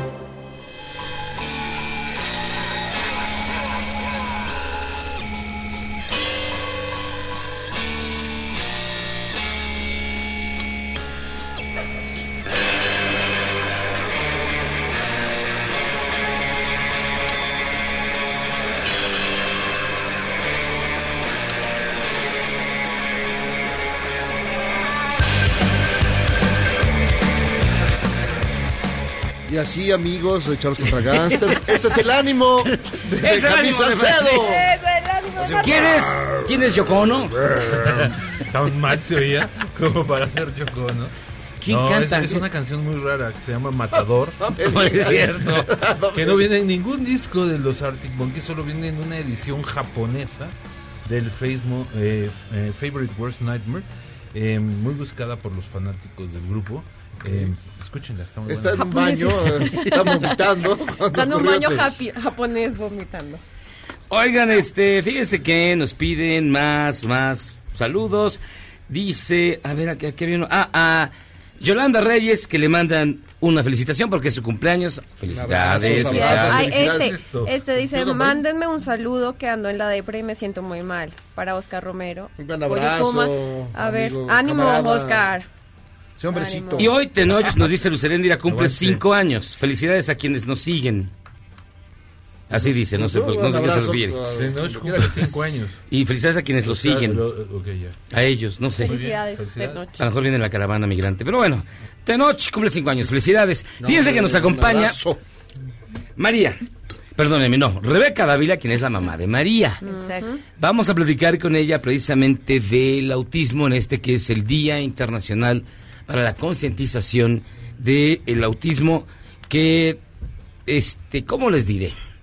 Es muy difícil entrarle al tema porque uno a veces parecería ser que lo tiene dominado por los mismos medios de comunicación, por cómo aparecen las películas, cuando en realidad es algo muy distinto. Rebeca, ¿cómo estás? Buenas noches. Buenas noches, bien, gracias. Un poco nerviosa, ¿Por? pero pues porque no es uno Que no te acostumbrado. pongas nervioso, Jairo, hombre. Así es el carisma, así es el carisma de bueno, Jairo. entonces mira. háganme preguntas. Te, te ok, una entonces háganme preguntas. Lista. Es cierto, digo, cuando dice Miyagi el tema de que estamos relacionados con este con ese tema, eh, basado en las películas, ¿no? Uno se juega a despertares, ¿no? Entonces era la, la broma que le aventaban la pelota a lo- hasta que uno se levanta y la toma. O Rainman. O Rayman. Pues justo pensaba que la primera broma que yo escuché acerca del autismo era que mi papá le chocaba ir a la Navidad a la casa de las demás personas y mi mamá le decía, tienes autismo, ah, eres autista. Y digamos, y eso yo peyorativo. escuché a los peyorativos, y si yo le escuché eso a los cinco años y a los 27 me dieron el diagnóstico de mi hija de dos años y medio, pues tiene una, pues una carga totalmente diferente, ¿no? Para empezar, justo, lo primero, el primer como call to action es, no se dice personas autistas, se dice personas con autismo. Porque las personas, pues no dices persona gripa, la persona tiene gripa, ¿no? O no dices persona cáncer, dices persona con cáncer. Y justo va como desde ahí, que son sutilezas muy simples, pero cuando las personas, los familiares estamos de este lado recibiendo un diagnóstico, nos hace mucho cambio, porque lo primero pues es eso, ¿no? Mi hija es María y tiene autismo, sí, además de. Y si empezamos a ver a las personas con deficiencias neuronales como personas que además ya se le llama esta otra diagnóstico, pues vamos a estar delimitando más los espacios sociales que deben de tener esas personas, que es lo más importante. Rebeca, en, en términos generales, ¿qué es el autismo? Como para ponernos en... en Mira, el, el autismo, que el nombre oficial es TEA, que es trastorno del espectro autista, es una alteración del funcionamiento del organismo en donde las personas tienen, eh, digamos, una configuración diferente del cerebro. Todos los estímulos que nosotros recibimos desde chiquitos los codificamos de cierta manera y las personas con autismo no los codifican igual. Por eso está este como común denominador donde las personas dicen, pues no, no les gustan los ruidos fuertes o no les gustan como los sabores diferentes, porque justo son estímulos que muy naturalmente recibe uno desde, ni desde chiquito, pues desde el primer instante en el que está fuera del vientre, y los estímulos de las personas con autismo los reciben diferente. Entonces, por eso el aprendizaje no es tan natural. Y por eso justo de las primeras fallas que ves es el lenguaje, porque el lenguaje nosotros lo aprendemos de manera supernatural y para las personas con autismos, el con autismo, el lenguaje verbal no es un conocimiento adquirido naturalmente. Porque justo lo que tiene que ver es como cómo percibes las sensaciones, así como llegan a ti los estímulos. Y hay diversos niveles, ¿no? Mira, justo la, la, yo vengo como la policía de lo políticamente correcto e incorrecto, No exacto. No, bueno, pero es que justo, no, Pégalo, pero vaya. pégale, pégale, pégale. Siéntete Mira, no te voy a pegar, porque, siéntete. ah, pero justo va de las personas con autismo, ninguna es igual, porque pues ningún estímulo que recibes es igual. Y entonces no se dice que tienen más, o sea, más autismo o menos autismo, sino que tienen síntomas diferentes. Hay personas con autismo que no les gusta para nada los ruidos fuertes, Pero mi hija en exclusivo, así como en específico, mi hija es una persona con autismo que le encanta estar en un lugar en donde tiene estímulos eh, auditivos, en donde si está en el, no sé, en el cine y hay una canción súper fuerte, es muy musical. Y su música favorita raramente es música de los setentas. Digo, claro, porque tiene metal? como... Y el heavy metal no le gusta, pero sí le gusta el punk clásico de los setentas porque es muy estridente. Y ella justo recibe mucha información a partir de esos estímulos. Por otro lado, hay personas con autismo que no para nada les gustan los ruidos disonantes. O sea, hay como... No es, no es diferentes... No hay diferentes niveles, sino que son diferentes síntomas. Y las personas lo aceptan mucho o poco.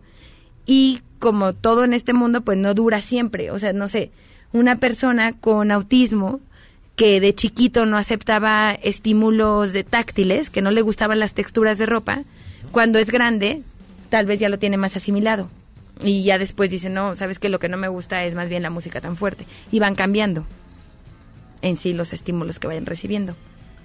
Espero haberme sido un poco más clara. No, ya hasta me da miedo preguntar porque pues sí te pones muy violenta. No, ¿no? Entonces, no es pues, cierto. regañas, Ay, sí. bromita. Están muy sensibles. Es el día de estar- Ya Jairo ya se fue, yo también. muy sensibles. Todo lo que uno dice No, creen no, que no. No, a ver, vamos a cambiar el chip.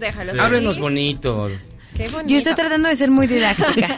A ver, yo he escuchado que lo mejor para un niño que tiene autista es que su entorno, digamos, sí tenga ciertos cuidados, pero su entorno se comporte lo más normal posible. Justo. Porque eso los hace como avanzar un poco en, en estas eh, limitaciones. Claro, la sí, totalmente. Creo que en realidad toda digamos que el autismo es una cuestión que todavía además no se sabe si viene a nivel genético o si hay como algunos comportamientos que tenga la madre o la genética para que esa persona con autismo haya nacido así. Pero las personas con autismo lo más importante es que es una deficiencia del aprendizaje. Y lo que necesitamos es darles estímulos todo el tiempo para que ese aprendizaje lo integren de manera más natural. Lo mejor que le puede pasar, por ejemplo, a María en la actualidad es ir a una escuela típica. O sea, María va a una escuela típica con ayuda de una guía, que antes le llamaban sombras y como ya somos muy políticamente correctos decimos ahora guía. Y justo esta guía lo que hace es pues dirigir en corto las tareas que María tiene que realizar, pero pues a María la estimula muchísimo estar con niños típicos, digamos, neurotípicos. Y los niños eh, la aceptan bien, encuentran ahí eh, eh, maneras de comunicarse, de entenderse, de jugar. Sí, totalmente. Socializar, que, le- que le dicen políticamente. Exacto, cuando de jugar es hora de socializar, ¿verdad? Sí. Con los niños. Pero sí, justamente ya... En realidad los niños son los que tienen mente más abierta porque ellos no se cuestionan tanto como un adulto sobre si lo que vas a darle de juego, de socialización o de Está estímulo bien. está bien o mal. Entonces ellos lo reciben, punto. Por supuesto, ayuda mucho que María tiene una guía académica, que entonces ella, en corto, si digamos, María no sabe saltar tan bien porque su retraso viene también un poco como en la parte física, Motriz. motora, ajá, sí, más bien motora, gracias. Tal cual, lo que necesita es, y pues, no sé, si algún niño que no ha pasado, pues, pero si algún niño dijera, oye, por, en lugar de burla más bien se asombran, pues, ¿por qué María, que es una niña de 11 años, se ve que no brinca tan bien como yo? Y ya en corto la guía le dice, bueno, es que María tiene autismo y está practicando más saltar. Como que sí, o sea, puede haber, pero los niños lo hacen como burla, como, como con duda de queremos conocer, que eso justo hace súper enriquecedor el entorno en general. Yo luego, así muy déspota en mis adentros, y creo que es la primera vez que lo voy a decir en más público, Ya no digo, que, di- que le digo justo que pienso para la escuela, pues que agradezcan los papás, porque este aprendizaje que están teniendo de tener personas tan diferentes en su entorno, lo que va a hacer es un adulto bastante enriquecido, bastante tolerante. En, en este sentido, eh, yo te quería preguntar algo que ya se me olvidó porque tem- temía, que, temía que me golpeara. Espérame. A ver, ya sé que era. recuérdate. Este, el auti vamos, ¿cuál es la necesidad social de crear conciencia sobre el, la- los, las personas que, que padecen o que es que no sé si ya te me da miedo decir padecen o tienen autismo? Es decir, ¿cuál es la urgencia de un día como hoy? Que las personas entendamos que hay neurodi- neurodiversidad, que hay personas que son que tienen Taureg y de repente te escuchas, eh, te encuentras en la fonda con una mujer que grita porque pues tiene otro síndrome.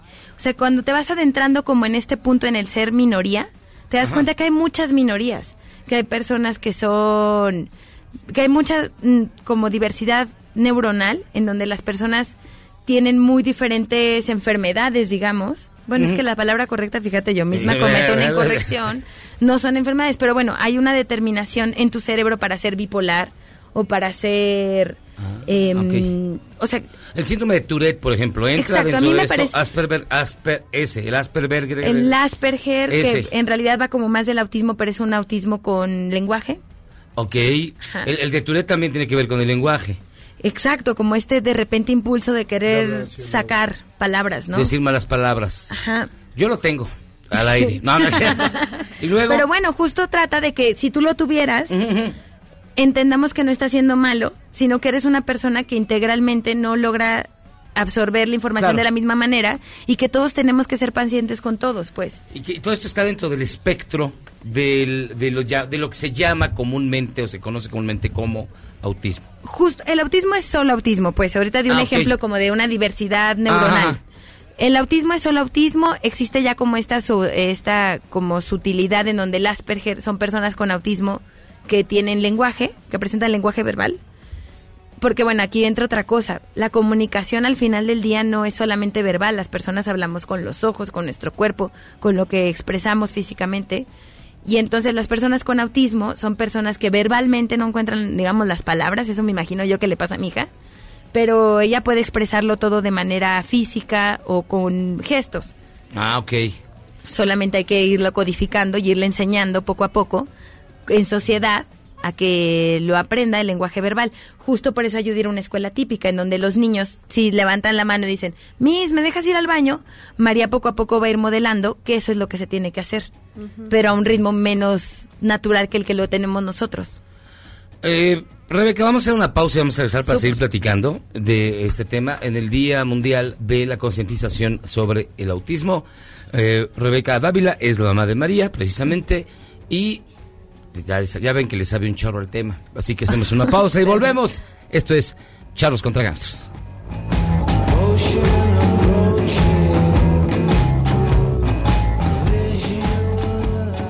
El chavo usó los mismos cinco chistes durante décadas y se hizo millonario. ¿Por qué Jairo no querría hacer lo mismo? Regresamos. Este podcast lo escuchas en exclusiva por Himalaya. Si Javier Lozano regresó al PRI, Es volver al pasado y para muestra un botón. ¿qué les hizo pensar que nosotros no volveríamos al corte?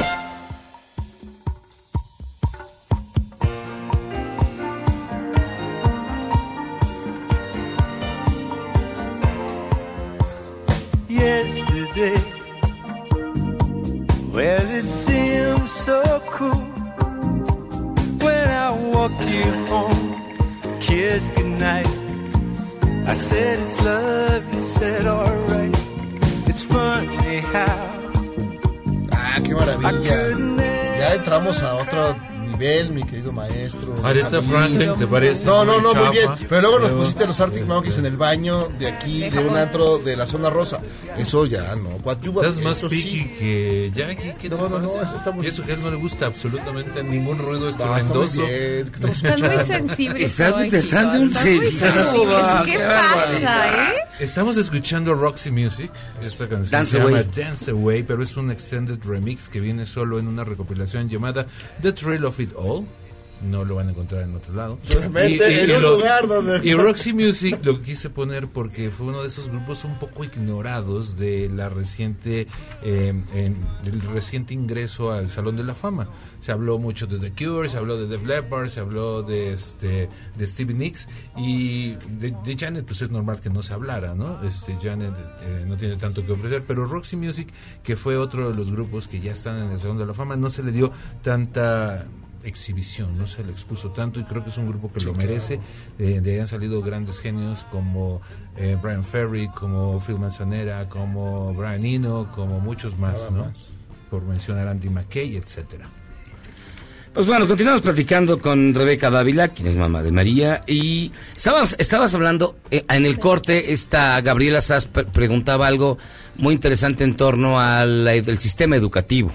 Sí, bueno, me, me quedé pensando un poco en, en el ambiente que hay que, como, con el que hay que rodear a un niño con autismo, ¿no? Entonces hablábamos de como de la normalidad como que la normalidad es lo que les viene bien, estar en un ambiente normal. Correcto. Y nos hablas de que María está en, una, en un colegio, digamos, de niños, no sé si se dice normales, ¿no?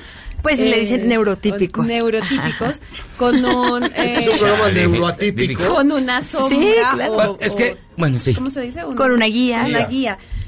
Y me llama la atención, o sea, esta guía, la, pues la pagas tú, o sea, sí. no, no la pone el, el colegio, y no en todos los colegios te permiten que vaya con esa guía. O sea, ¿cómo funciona dentro de la escuela? Pues justo la búsqueda María a los dos años y medio fue cuando la se diagnosticó que tenía autismo, no hablaba nada o tenía un lenguaje muy básico y decíamos algo anda mal, ¿no? Y entonces ya se hace el diagnóstico, se hace una evaluación psicológica. Lo primero que tienes que descartar es que no sean personas sordas, ¿no? Porque pues justo no hablas, pues es que no escuchas. Y entonces ya a partir de eso y de revisar que el cerebro estaba bien fisiológicamente, fue que se hicieron estas evaluaciones psicológicas y María a partir de ahí va a una escuela, eh, siempre ha ido a, a escuela privada, porque justo ha costado un poco entrar a escuelas públicas por la cuestión de que va con una guía. Para nosotros es lo más importante que esté segura y que vaya y que esté segura y que esté afianzando el conocimiento que está obteniendo, al menos en un porcentaje. Y pues la manera de asegurarlo es justo teniendo a alguien que en corto de instrucciones más eficaces para que María aprenda ese conocimiento y hace una adecuación curricular. A eso se le llama pues como todo este trabajo de que aprenda lo que están diciendo en clase los maestros, esa adecuación curricular. Y el problema es que justo pues las escuelas públicas obvio no brindan una adecuación curricular como con una guía. eh, y entonces, pues es hacer un peregrinaje de buscar qué escuela te acepta con guía, básicamente. Y tampoco, y tampoco en, en ninguna escuela la proveen, digamos. O sea, No. tú tienes que pagarla. Escuelas típicas no. O sea, tendría que ir María a un instituto como especializado de autismo, que justo nosotros, o sea, no le va bien a María, pues es importante que ella tenga que... eh, alguna vez escuché esto que se me hace muy importante en este día decirlo, era, las personas, el mundo no se tiene que adaptar a las personas con autismo, las personas con autismo se tienen que adaptar al mundo, pero este mundo tiene que ser un mundo mucho más inteligente y mucho más inclusivo para que todos quepamos. Y dar facilidades, ¿no? Claro, como sería que, no sé, yo de verdad, ya que me meto en este chip de inclusión en general, lo primero que pienso en las calles es, si yo viviera en silla de ruedas, esta será la peor ciudad No, para vivir. peor, sí. Y así lo vas pensando en todo, pues, si tú vas, si yo fuera, a veces pienso, y si yo fuera María y estuviera en Madero a las 8 de la noche en donde hay cada 3 centímetros un estímulo visual, pues es un mundo muy caótico en el que vivimos. Todos tratemos de ser mucho más conscientes de que podemos vivir de maneras muy diferentes. Pues Rebeca Dávila, muchísimas gracias por haber estado con nosotros, mamá de María. Este, ¿algún último mensaje que tengas para la gente que nos está escuchando en torno precisamente al Día Mundial de Concientización del Autismo? Estamos acostumbrados a que las personas tenemos todo el tiempo el lenguaje verbal y que y para saber que nos entendieron decimos sí, no, eh, tenemos una respuesta verbal a eso. Y creo que esa es la, prim- eh, la tarea que más me llevo yo y que le quiero dar a las personas. Las personas con autismo siempre escuchan, siempre. Aunque no contesten, siempre escuchan. Muchísimas gracias, Rebeca. Y ya nos, nos, nos va a acabar pegando porque si todo el No, mundo viene hombre. de mal humor hoy, yo me escondo abajo de la muy mesa. hablando esto. Y este- Muchas gracias. No, No, gracias, un Rebeca. abrazo y que todo vaya muy bien. Muchas gracias. Veras, saludos Nosotros vamos a hacer una pausa y vamos a regresar. Saludos a María que tal vez me esté escuchando. Sí te escucha, María, un ¿no? abrazo grande. Claro. Venga, María. Ya diga a tu mamá que no nos pegue, por favor. Hacemos una pausa y regresamos. Esto es Charros contra Gangsters. All the way is far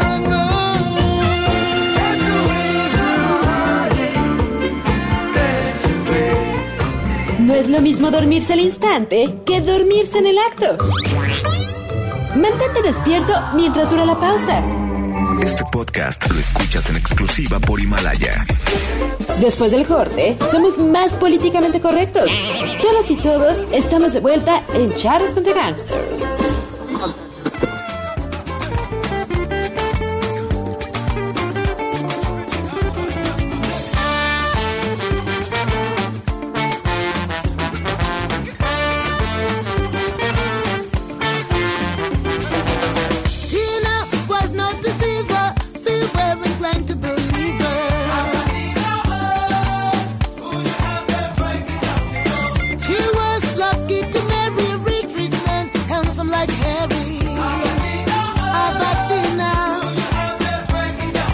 Estamos de regreso aquí en Charlos contra Gangsters, escuchando algo fuera de tu, de tu ámbito de, estudio, de No. interés. Está como alejadón, No, no, no, estamos hablando de Santana. Sí, pero como no. Este es el segundo sencillo del futuro disco llamado Africa Speaks. Eh, se llama Breaking Down Sí, the Door. cara. No parecía. Padre, ¿no? Suena, suena, suena así. Sabroso. No escucho, pero no, no, no, no ha tocado la guitarra aún. No, ahorita viene. A ver, espera tantito. No, ¿quieres oír la guitarra? Mientras presente la... Va a tratar como ahorita que la guitarra, le digo, espera, espera, ahí viene la guitarra, ahí viene, ahí viene, ahí viene. Oigan, pues ya, ya hay titular del Instituto para devolverle al pueblo lo robado. De verdad así se llama. Bejarano. Se llama el INDEPURRO. El Instituto para devolverle al pueblo lo robado. Eh, va a ser Ricardo Rodríguez, director de este nuevo instituto. Alistan subastas de autos de lujo, casas y joyas. El próximo sábado va a haber un- una super subasta, pero las, los coches buenos ya, nos, ya se las van a dar a la Guardia Nacional. El Lamborghini. No, eh, no, las dos camionetas y una ambulancia. Ahí ya. Eso que regaló el rey de Jordania. Pero había, Peña. una- había un Lamborghini, ¿no? Entre Hay Lamborghini, hay varios de esos. Hay varios acá. Y premian a jugadoras de squash en España con juguetes sexuales y crema para depilar. No sé qué les quisieron decir con eso. Pero bueno, ya está con usted y con nosotros el profesor Eduardo Calixto. Muy buenas pues- noches. Y con una bolsota de panditas están ¿Qué tal? re buenos. Eh, el doctor es el único que paga por venir al programa. No, sí está- pero se- que todos trajeran panditas seríamos felices. No, seríamos unos puercos psicodélicos. Puercos psicodélicos. ¿Qué onda? Oiga, Pues- doctor, a ver, hay... Primero, Sí. de verdad, ¿hay trasplante de heces fecales? Sí. O sea, ¿mi calabaza se la puedo pasar a usted? ¿Y como para qué? Ah, sí, por ¿Y supuesto. como para qué? Bueno, tengo que, para, para hablar de este punto, porque uno no puede decir, ay, eso se me ocurrió. No, hay un artículo publicado, voy a, los, de, de- de toda la información que voy a decir, son artículos publicados en revistas científicas de alto impacto. Uno es de un grupo taiwanés, pero que tiene todo un proceso muy bien identificado, que esta revista es Journal Medicine Science, nada más para que vean, y el otro es uno publicado en la revista Neurología. Y el tercero que trae que son No. las copias del periquita. Exacto, ¿no? Pero ese no, ese es para después. Ah, Entonces, déjenme decirles que empezando nada más con, con este punto, es que el primer estudio que se, que, que- que se muestra es de un grupo hindú en el 98, pero como fue hindú, nadie le hizo caso. Y es un caso Bueno, que, qué mala onda. Sí. Y después lo hicieron en Norteamérica y como vino con apellido norteamericano, entonces todo el mundo volteó y se dio cuenta de que efectivamente otorgarle materia fecal de individuos sanos que no han tenido ningún tipo de ingesta de antibióticos, que su estado de salud mental es el adecuado, que no tiene datos de depresión, que no ha tenido diarrea, que no tiene inflamación intestinal y que además no tiene datos de enfermedades virales, por ejemplo, como VIH o hepatitis, son estupendos candidatos para poder otorgar entre 150 a 300 mililitros de materia fecal. Y, y pido disculpas si ahorita usted está cenando, está a punto de comer algo, Hasta que nos está escuchando. Estamos comiendo panditas. Tengo que decirle O está comiendo panditas. que esa materia fecal se le extrae, se pone en solución salina, es de esta que te ponen en el suero, es un suero especial, la lavan, se filtra para no meter, digamos, fibras ah, muy densas, y entonces esa materia fecal, a través de enema, esa es la principal, por sonda, Delfina, fibras densas, chicharrón, Ah, cacahuate. digamos que son de esas, Elote. digamos, Elote. exacto, que son, digamos, eh, algunos elementos que no han sido digeridos, ¿verdad? Este, Lentejas, güey. y en ese momento se administra, el- se administra la materia fecal calentada aproximadamente a 36 grados, se deposita y entonces el paciente que recibe esa materia fecal tiene algunos datos que pueden mejorar. ¿Cuáles son los principales enfermedades que se ven beneficiadas por el trasplante de materia fecal? Primero, infecciones por Clostridium difficile, que es una bacteria que está involucrada con el 70% de las diarreas crónicas. Entonces, aquellos que tienen mucha diarrea, que tienen una infección recurrente, el trasplante de materia fecal ayuda a una recuperación en cuanto a 24-48 horas después de haberle hecho el trasplante. se quita la diarrea, se corta el proceso. Pero ¿cómo se trasplanta, Doc? Sí, se toma la materia fecal del donador, se calienta, se le pone solución, se prepara en una jeringa especial, se pone una sonda, ahora al que va a recibir, en este caso al que va a inyectarse eso, se pone una Suena- suena un enema y entonces te- y se va. hace por gravedad el proceso y entonces pasa la materia fecal a través de la solución, se espera un momento, eventualmente el paciente siente un poco de irritación, tal vez un poco de sensación de llenado a nivel intestinal y después espera aproximadamente entre una hora y dos, va al baño y esto es suficiente para que las bacterias de la flora que se está trasplantando se queden en, el, en, en el, en este caso en el colon de quien la está recibiendo y automáticamente este proceso de generar una nueva flora o de una flora de un paciente o de un individuo sano que llega a un nuevo espacio puede ayudar a cambiar la flora intestinal y disminuir, por ejemplo, la cantidad de Clostridium difficile, la disminuir e enferma, enfer- digamos, infecciones o in- procesos inflamatorios intestinales o, fíjense nada más a toda la aplicación que se puede llegar a esto. Pacientes con cáncer a nivel intestinal puede cambiar. Síndromes metabólicos, por ejemplo, con colesterol y triglicéridos altos, también puede ayudar. Para procesos de arteriosclerosis, para procesos de ayuda para la obesidad. Para personas que quieren bajar de peso, cambiarle la flora intestinal le ayuda a disminuir el, eh, la, la ingesta, por ejemplo, y la absorción de carbohidratos. Y además, para pacientes que tienen esclerosis múltiple, Parkinson, y aquí viene lo más interesante, para pacientes que han tenido, digamos, antecedentes de depresión o, empe- o pacientes que tienen Alzheimer también. Explicación por la cual llegamos a este punto. Y ahora entramos al, al- al artículo de neurología. Porque aproximadamente son 10 a la 14 número, o sea, en cuanto a bacterias que están que viven en el intestino. Es decir, son 10 veces más bacterias que nuestras células del cuerpo, las que viven en el intestino. Y metabolizan el 80% de los neurotransmisores que utiliza el cerebro. De ahí la importancia que hay una relación de comunicación entre la flora intestinal con respecto a lo que está sucediendo en la neuroquímica del cerebro.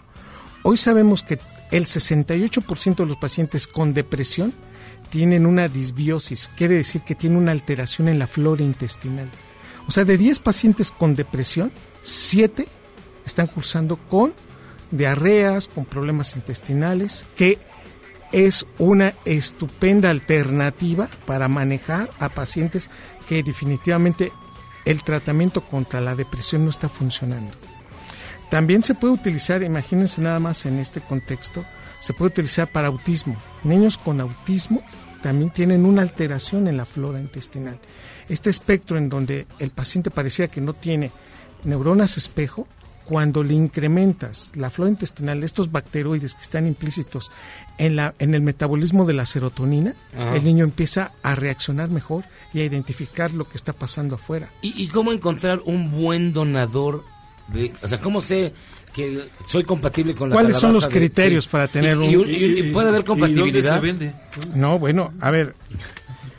Uno, tener, en este contexto, el donador debe de tener, uno, no tener antecedentes de enfermedades crónico-degenerativas. Venga, tache. dale. Dos, no tener antecedentes de medicación para la diabetes o antibióticos. Ya, ah, ya, pues. Tres, en los pasados tres meses. O sea, por ejemplo, si en enero lo tomaste, pero ya después de eso ya, ya no, ahí estás. No tener cirugías, tatuajes o transfusiones de sangre previas en los Chin. pasados tres meses. Tatuajes ¿Da tatuajes de plano? De plano. Y esto es por la posibilidad de tener viru- eh, un- una enfermedad viral asociada al tatuaje, que puede ser hepatitis B, C o HIV. En ese contexto, ¿no? Pero Además- pones estudios sobre eso que no lo tengas. Ah, claro, ya. Eso, No importa el entonces, tatuaje.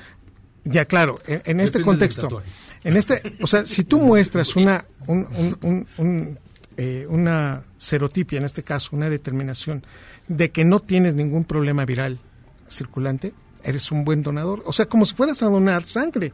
Estamos No, si te hablando de este un proceso. de la popó del, del WhatsApp. Ah, no, tampoco.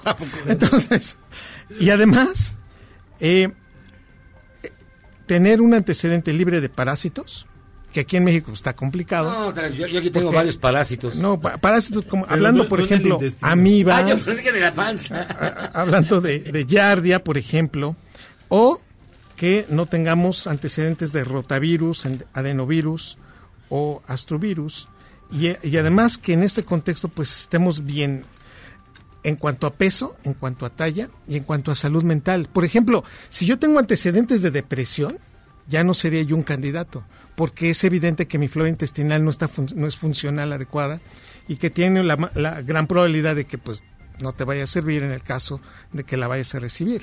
¿No? En este proceso, pues hoy nos damos cuenta que el trasplante de materia fecal es prácticamente lo más novedoso en cuanto a tratamientos de enfermedades crónico-degenerativas y de alteraciones a nivel intestinal y que viene también a cambiar mucho de estos procesos de la relación microbiota intestino-cerebro.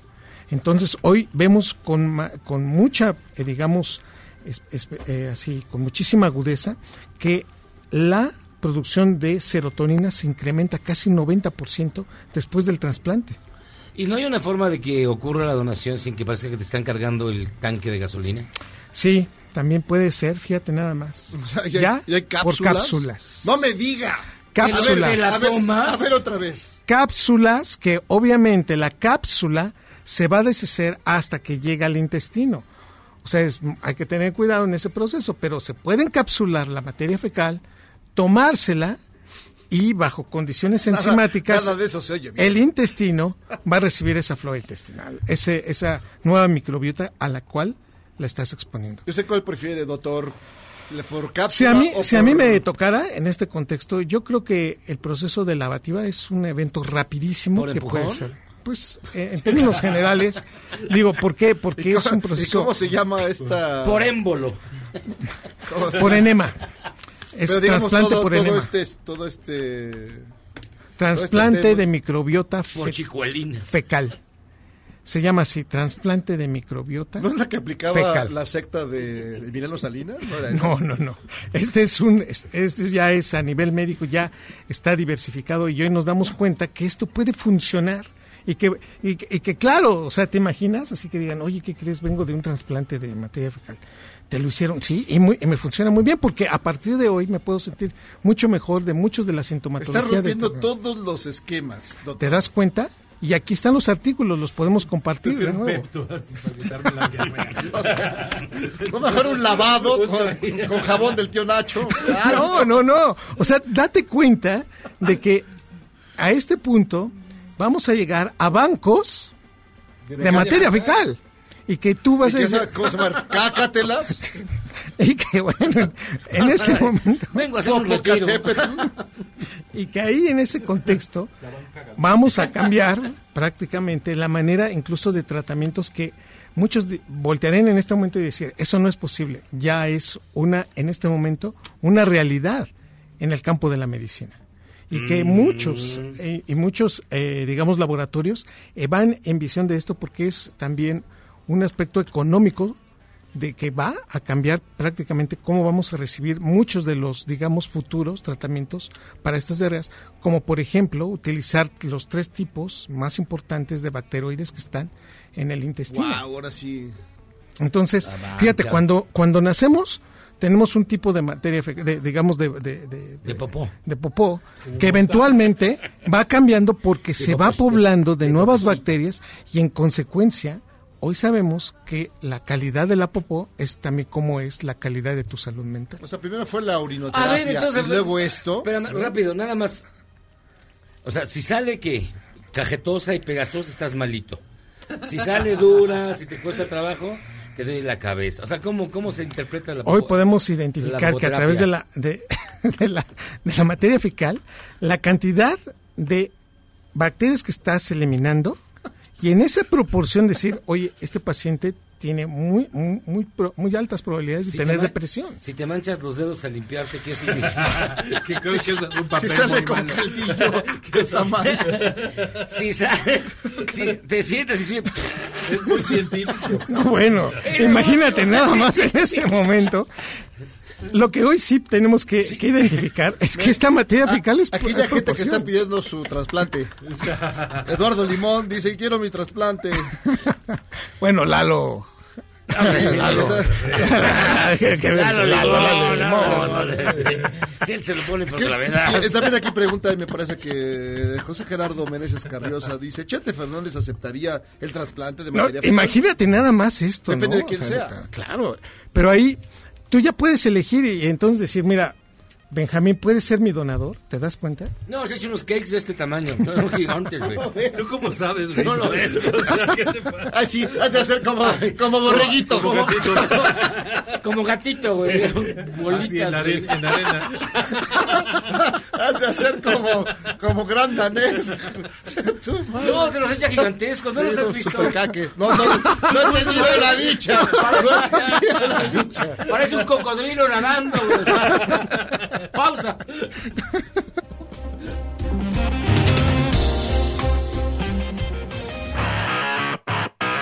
Los amigos son aquellos que, cuando te ven caído, te dicen, levántate, todavía nos queda medio cartón. Espérame, voy a tragar aire, güey. Así somos en Charros contra Gangsters. Regresamos. Este podcast lo escuchas en exclusiva por Himalaya. Si aún no lo haces, descarga la app para que no te pierdas ningún capítulo. Himalaya.com